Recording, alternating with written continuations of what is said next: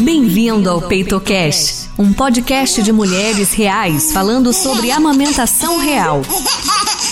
Toda semana, um novo tema e entrevistas com mães e pessoas que entendem muito bem dos assuntos que queremos abordar.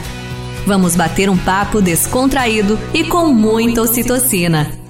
Olá! Está no ar o oitavo episódio do PeitoCast.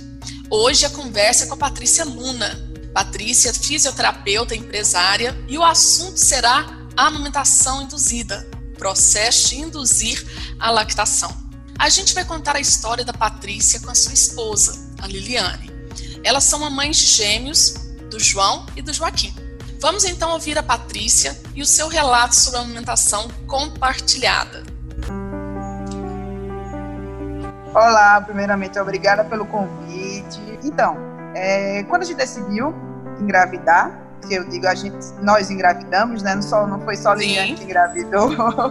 É, tínhamos algumas amigas que já tinham é, passado pelo processo, que nos indicou algumas leituras, alguns sites. A gente leu um livro chamado Mama, de Marcela Tiboni, também do Senhor Lactação, e nele ela já tinha passado pelo processo, os meninos delas hoje já estão com quase dois anos, e aí eu tive essa vontade, não vou mentir, porque eu não estava gestando, é, mas a vontade veio mais também para ajudar de forma prática mesmo no nosso dia a dia, como é que ia ser isso. De, Dividir. De amamentação, todo o processo a gente queria amamentar o máximo possível, exclusivamente. E funcionou, e assim, é a melhor decisão que eu fiz naquele momento, porque o amor transbordou de uma forma de explodir, né? É um momento único que eu não me arrependo de forma alguma daquela decisão que eu tomei na época. Ainda a Liliane tinha uns três meses de gestação. E vocês tiveram acompanhamento de algum profissional, Patrícia? Como que foi visto isso pelas pessoas que estavam acompanhando vocês? Tiveram total apoio? Conta isso pra gente também. Isso, logo quando a gente decidiu, né, engravidar, é, a gente fez muita pesquisa de, de médicos, médicos, médicos humanizados, para a gente não sofrer nenhum tipo de preconceito também, enfim. E aí é, decidimos pela obstetra doutora Viviane Medeiros, e ela foi incrível, é uma pessoa assim, que a gente agradece demais, que nos indicou algumas consultoras de amamentação. Falamos né, dessa vontade, ela super apoiou, disse que existia essa possibilidade sim, e nos indicou algumas consultoras. Fomos a duas, eu li até no livro de Marcela que em São Paulo já existe umas rodas de parto de doulas e consultoras junto com as gestantes que você dá um match, né? Aqui em Recife ainda não tem, sou de Recife, e aí a gente procurava uma pessoa que fosse doula e consultora, porque inicialmente o planejamento do parto era que fosse um parto por via vaginal. A gente não conseguiu no final, mas aí já é um outro assunto. E aí conseguimos, deu um match na nossa consultora de amamentação maravilhosa, Vivi também, oh. e a rainha das Vivis da nossa vida. E aí falou da possibilidade, e vamos junto. É, ela perguntou meu histórico, os meus anseios, e a gente entrou nesse projeto juntos. É, a gente entrou meio despretensiosa, se der certo, deu. E deu certo. Eu já tinha passado por um processo de cirurgia de mama, de suspensão de mama, e aí ela, ela alertou, ó, talvez não consiga, mas vamos tentar. E aí tentamos e conseguimos, no final das Legal. contas. E vocês começaram o, os protocolos de indução com quantas semanas? A gente, Liliane teve os meninos com 35, foi uma cesárea de urgência, e dois meses antes eu já estava induzindo a lactação, porque começamos um processo de forma bem lenta.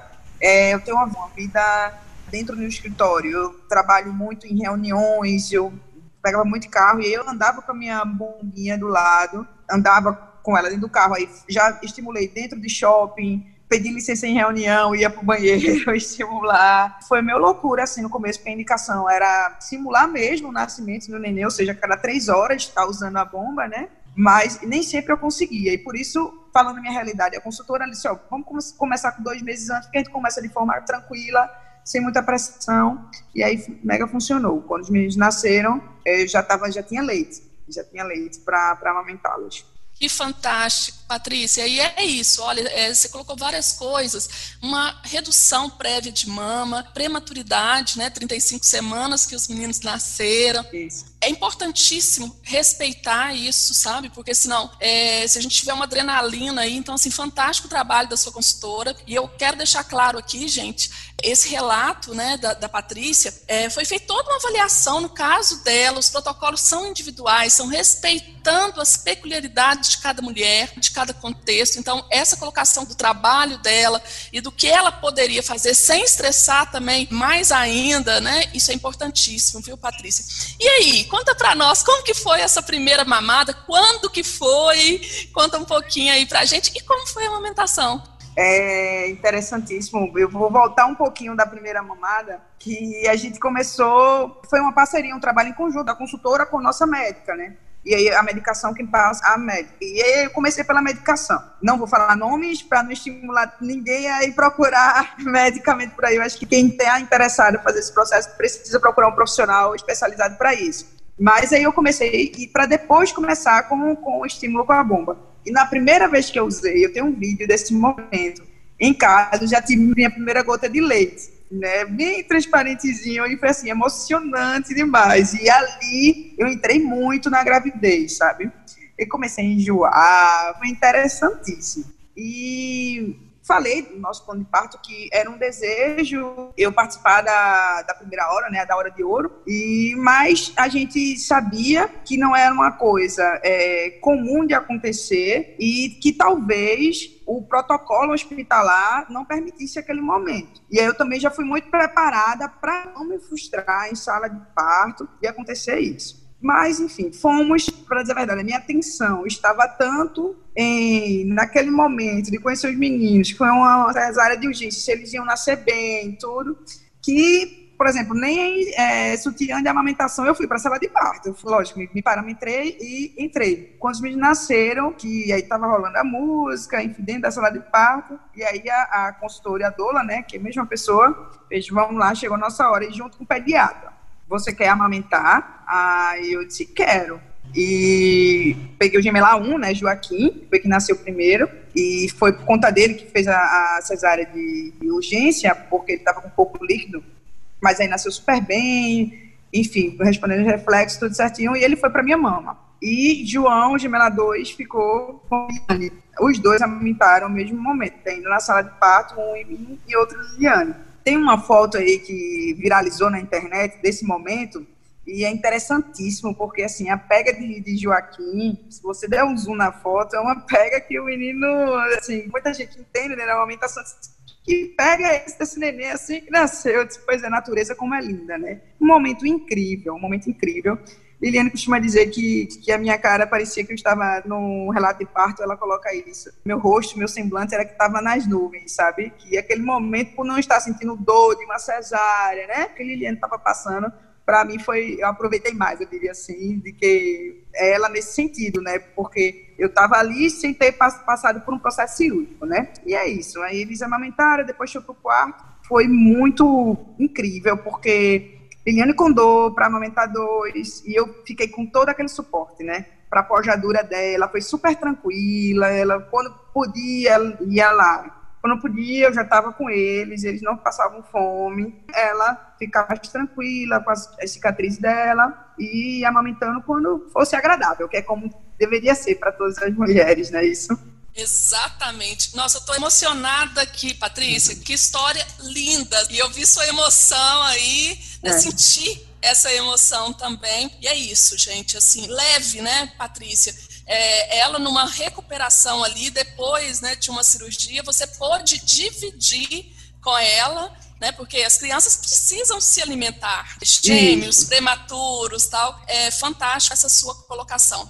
E hoje, né, João e Joaquim estão com seis meses e meio, lindo, gente. Sigam lá no Instagram. É duas mães de dois, não é isso? Isso, exatamente. E já começaram a introdução alimentar e continuam amamentando. Isso, continuamos amamentando. Eu queria só voltar um pouquinho, uma informação importante para quem está ouvindo, é, nesse momento da maternidade ainda, a gente insistiu, assim, lógico, respeitamos todo esse momento de dor de Liliane, de desconforto, mas é, eu não tive colostro, tá, gente? Eu, eu já produzia o leite é, já maduro, tá? E era importante nas primeiras horas, primeiros dias que eu tivesse colostro. E aí tinha essa insistência para eles é, a gente sabe da importância do colostro. Mas a qualidade do leite materno de uma mãe que tem a indução, que induz, seja ela por casal homoafetivo, mãe adotiva, barriga solidária, é a mesma qualidade do leite de uma mãe que gesta, certo? Exatamente, é ótima colocação. Eu não sou da área médica, mas foi o que a minha médica me passou. E é isso mesmo. Tem alguns estudos que comprovam isso. Os meninos isso. hoje estão em introdução alimentar, Liliane já voltou a trabalhar presencialmente, e é isso, está tudo lindo e maravilhoso puderam receber o leite das duas mães, é, estabelecer esse vínculo. Ai, fantástico. É interessante, né? Você que está nos ouvindo nunca ouviu ou ouviu falar muito pouco. É, nós temos hoje na literatura falando de amamentação induzida, amamentação compartilhada, amamentação homoafetiva. Se atentem a isso, inclusive profissionais, também se atentem, inclusive, em como lidar Tá? É, hoje nós temos um protocolo que saiu agora em 2020 da ABM, que é uma academia americana de amamentação, Patrícia, justamente que nos orienta como abordar, como os profissionais podem lidar para que realmente esse movimento seja respeitado. Uma coisa que você falou lá no início que é importantíssima, vocês escolheram que a vontade de vocês seja respeitada, para realmente isso refletir na vida deles aí em forma de saúde, em forma de vínculo. Só queria finalizar, gente, para quem está nos escutando, a informação é de extrema importância. A gente lê, procurar o profissional especializado. Muita gente vem me perguntar no Instagram que é que fez? Eu não costumo falar nome de medicamento, nada, porque realmente cada caso é um caso. Até, por exemplo, na nossa, na parte que, do hospital aceitar a amamentação dentro da sala de parto, né, tem um entendimento sobre a amamentação cruzada. Se duas mães é a amamentação cruzada, é importante dizer, eu passei por exames, Liliane passou por exame, eu também, porque tem doenças que podem passar peito, materno, tudo isso é com a busca de um profissional adequado que vocês devem procurar. Exatamente. Patrícia, quero te agradecer demais. A história de vocês é linda. Eu desejo, assim, tudo de mais maravilhoso na vida de vocês quatro aí. Um beijo grande. Obrigada, Virginia. Gente, essa ótima conversa de hoje foi com a Patrícia Luna, que contou sobre a sua história de amamentação compartilhada de gêmeos com a esposa Liliane Dantas. É isso. Agradeço a você pela companhia nessa oitava edição do PeitoCast. Na próxima semana voltamos com mais um episódio do nosso podcast. Tchau, tchau. Obrigada por ter escutado. Esperamos que o conteúdo dessa semana tenha sido útil para você. Ficou alguma dúvida? Manda pra gente pelo Instagram, arroba Viferreira Saúde Mulher, que será um prazer responder. Reforçamos que este podcast foi gravado seguindo as recomendações de isolamento social. Todas as entrevistas foram realizadas de forma online. Se você puder, fique em casa.